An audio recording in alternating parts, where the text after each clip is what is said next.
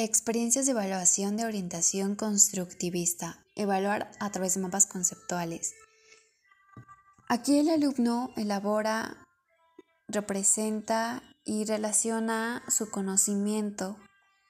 A través de, esa estructura, él maneja su conocimiento en clase, compartiéndolo ya sea con los compañeros, con la familia, con el profesor puede ser de diferentes temas y este instrumento permite la interacción en el aula. Los proyectos consisten en asignar al alumno una tarea estructurada y orientada a generar resultados concretos. La podemos evaluar por producto o por proceso.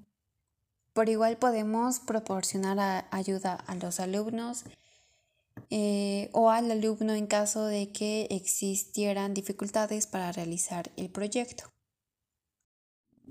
La simulación se caracteriza por relacionarse directamente con la competencia que vamos a evaluar. Esta debe ser con instrucciones claras y la podemos evaluar con listas de cotejo. Al alumno demostrar una determinada acción y nosotros podemos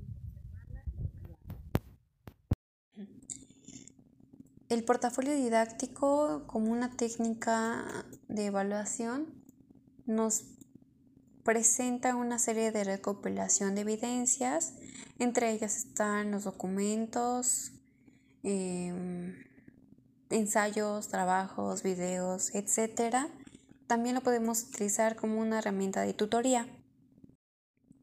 La entrevista de evaluación se identifica por tener una planeación cuidadosa.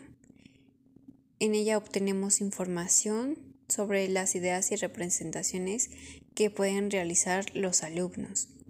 Muestra las ventajas de comprensión dadas por el estudiante y la posibilidad de ofrecer un apoyo personalizado. La podemos utilizar como una actividad de tutoría